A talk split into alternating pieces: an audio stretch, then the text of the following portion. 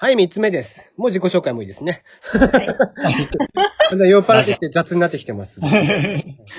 まあ、三つ目何喋ろうって思ったら、ちょうどね、あの、佐藤パン君から教育っていうところで話をちょっとしてもらって。えっ、と、まあ、ざっくり今の、なんか、えー、シチュエーションのトークをちょっとしてもらおうかな。はい。私は、あの、まあ、会社では、まあ、プロジェクトマネジメントとか、あの、まあ、ディレクターとか、結構その、プロジェクトのスケジュールを管理したりする仕事をしているんですけれども、その先輩がいて45歳ぐらいなんですけれども、お子さん2人いらっしゃって、今まあ、学校がないわけですね。ずっと家にいると。だから、そのプロジェクトマネージャーの先輩は、お子さんに対して今、マネジメントしてるんだという話が大事。で、うん、いや、これは、ね、お父さんがそういう方だと、うん。すごいいいだろうなと思う一方で、なかなかね、一般の、いやあのね。親御さん、きついだろうなと、いや思うわけです。なかなかね、まあ今ちょうど僕はこうして、まあ、バツイチなんで子供も一緒には住んでないし、まあまええ。あ、もし住んでたとしても、うもう中学校とうんうん。学校5年生、うんあ6年生になったから、全然相手しなくても全然構わないけど、ほんとちっちゃい子がね、いたら大変だよね、今この時期。なかなかこう自分でね、計画立てて、例えばこう、大量のね、プリントとか、あの、教科書ここまで、あの、いないうちに読んでおきなさいって言われても、自分で計画立ててって結構きついじゃないですか。だいぶきついですよね。うんだってもう今、うち下うちの下の子なんかは話を聞くとゲームばっかりしてるっつってもんね。そうですよね。まあでもそうなりますよね。時間。僕だってそうなりますよ、そんな。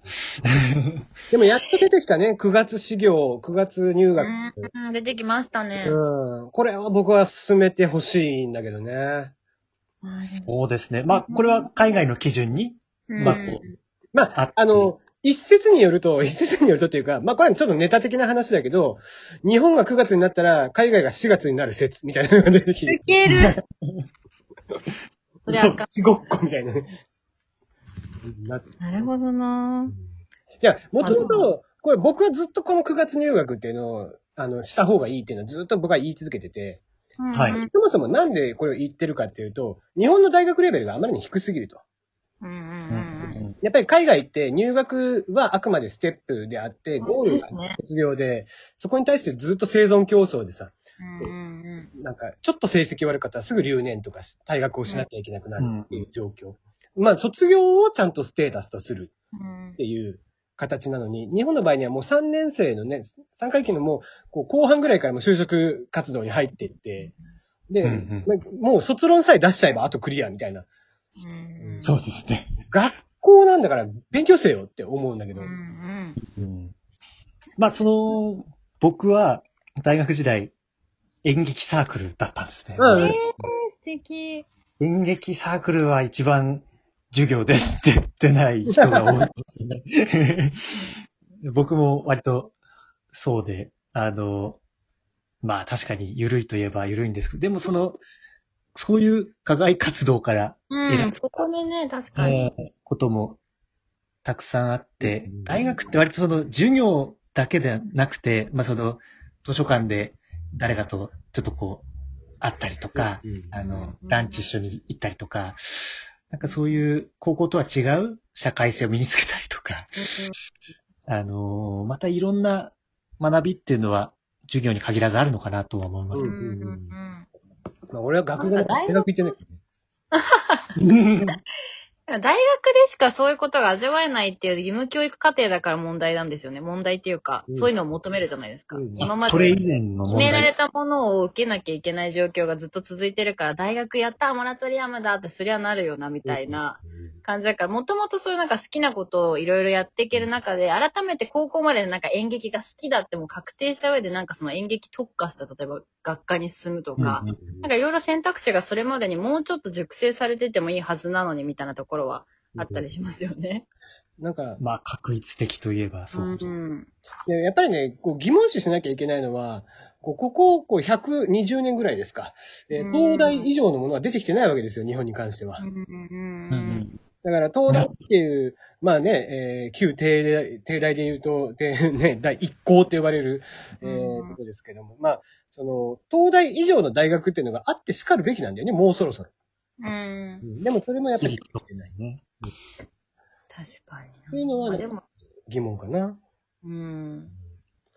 大学のなんか入学時期が変わるというか、そういうことで、なんか、あの、新卒一括採用やめてほしいなっていうのはすごい思います。ああ、そうだね。うんなんか、あのチャンス逃したら終わり感がすごいじゃないですか。うんうんでもなんか今でこそようやく第二新卒。今でこそようやくっていう、でもなんか別にあの時入り損ねても良くないっていうのがないっていうか、なんかあそこで埋もれたらなんか、もう育てがいないみたいな、それかキャリアどっちかみたいな感じですか？うん。新卒かキャリアかみたいな。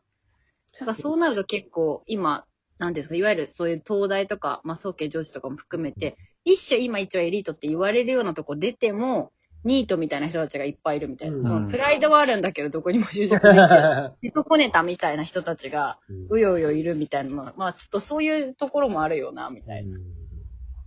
まあ、やってて、こう、やりたいことが変わったりとか、見えてきたりますしね。うん往々にしてあるし、まあ、それがね、だんだん、まあ、一般化してきた世の中ではあります。うんようやくっていう。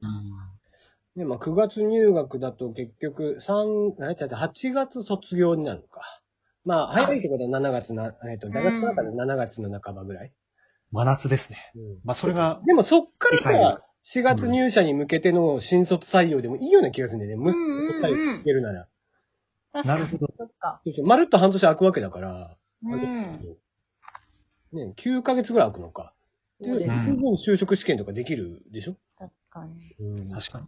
どんどん前の、前倒しになりすぎたのはありますもんね。なんか、どんどん3年生からだって言ってる割に、またなんか2年生のうちからインターンしとけみたいな話とか出てくると、なんか、もはや何のために大学入ったみたいになりますもん。うん。うん。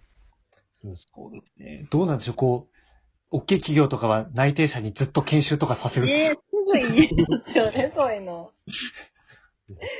間を埋めてくるんですか？ね。わかんない。いや、でもさ、卒業しとけば別に間埋めていいと思うんだよね。あ、そうです。なるなる。確かに。大学、だから大学中はですよね。大学中に内定だ、内定者研修ってなんかちょっと俺は違和感をやっぱり感じるよね。うん。確かに、そうですよね。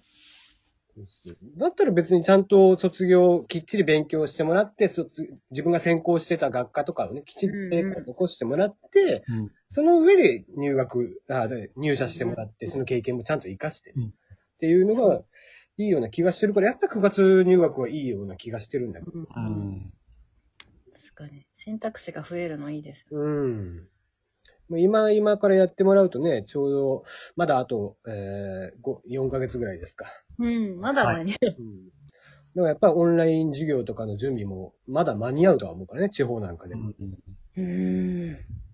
これ、秋入学になると、弊害とか出るんですかね？なんか、あえてデメリットを上げるとすればあるのかやっぱり言って、えっ、と、例えばインターハイとかの調整、学生さんに直結するところだとインターハイとかの調整なんかも必要になるし、多分いろんなところの調整が確かに必要で、なう。うん。まあ、パッと浮かぶのが今それだけだったけど、なんか、まあうん。もちろんそれ以外のものっていうのもいっぱいあるとは思うんだけど、ただ受験なんかもさ、やっぱり寒い時期に受験ってきついじゃん。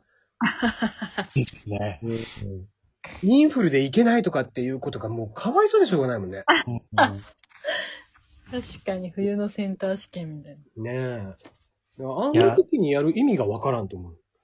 私、あの、秋田でキャスターやってたんですけども、な。あの、まあ、センター試験の日のね、うんあの、天気とかの情報が非常に重要なわけですよね。うん 確かに。電車、ね、雪で止まったりしますから。確かにそういうのは、確か冬の弊害なのか、うん、今まで気づかなかったけど。当たり前になってますね。うん。うんそうそうなんか下手すれば多分なんかね、あの、場所によってはもう本当雪国なんかじゃ、もう会場の近くのホテルに泊まるとかっていう子もいるんじゃない？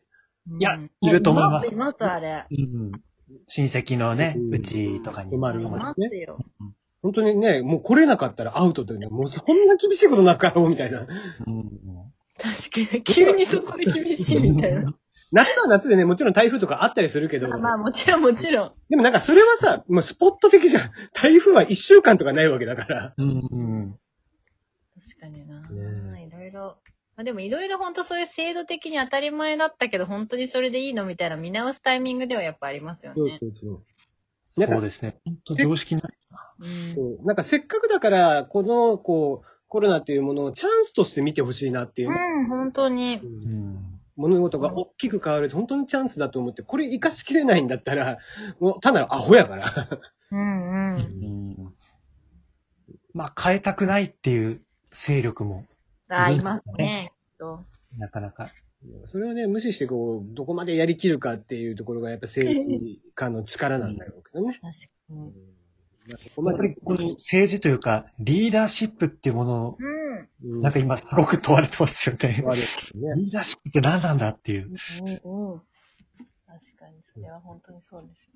ねあの、もし、もうだって、これが今何かを施策をやって、政策をやって、仮にそれが失敗だとしても、もう、こんなもの誰も予想しなかったわけだから、頭下げて済む話なんだよ。う。うんん。でも、こう自分の責任持って、俺がこれが正しいと思って突き進めますって言ってくれる人があまりにいないというかね。うん。なかなか。なんかね、世論の言葉だけ聞いて、なんかこういう意見が出てきたっていうので吸い上げてってるだけになっちゃってるから、うん。個人的にはもうやっぱりこう向こう1年間毎月10万ずつのベーシックインカムをちょっと実験的にやってみるとかっていうのが一番いいんじゃないかなとも思ってるし。うん。そうですね。ベーシックインカムっていうのも、これはね、大きい。ああ、ベーシックは。いや、ベーシックインカムは俺はもう遅かれ早かれ絶対やらなきゃいけないことだと思ってるから、うん。なんかこんなコロナの前からずっと言い続けてることだけど、まあ、あの、AI にね、そうそうあの、取って代わられるっていうところもあるし、うんうん。まあ人間の存在価値みたいな話にはなっちゃうけど、うんそうなると。確かに。まあ、いろんなね、こう、常識を疑うタイミングではあるかもしれませんね、このうん。コロナというか。もうそろそろですか？はい。ということで、長々と喋ってきましたが、えー最後ご挨拶どうぞ。二人で。バイバイ。よろしくお願いします。僕のラジオ聞いてね。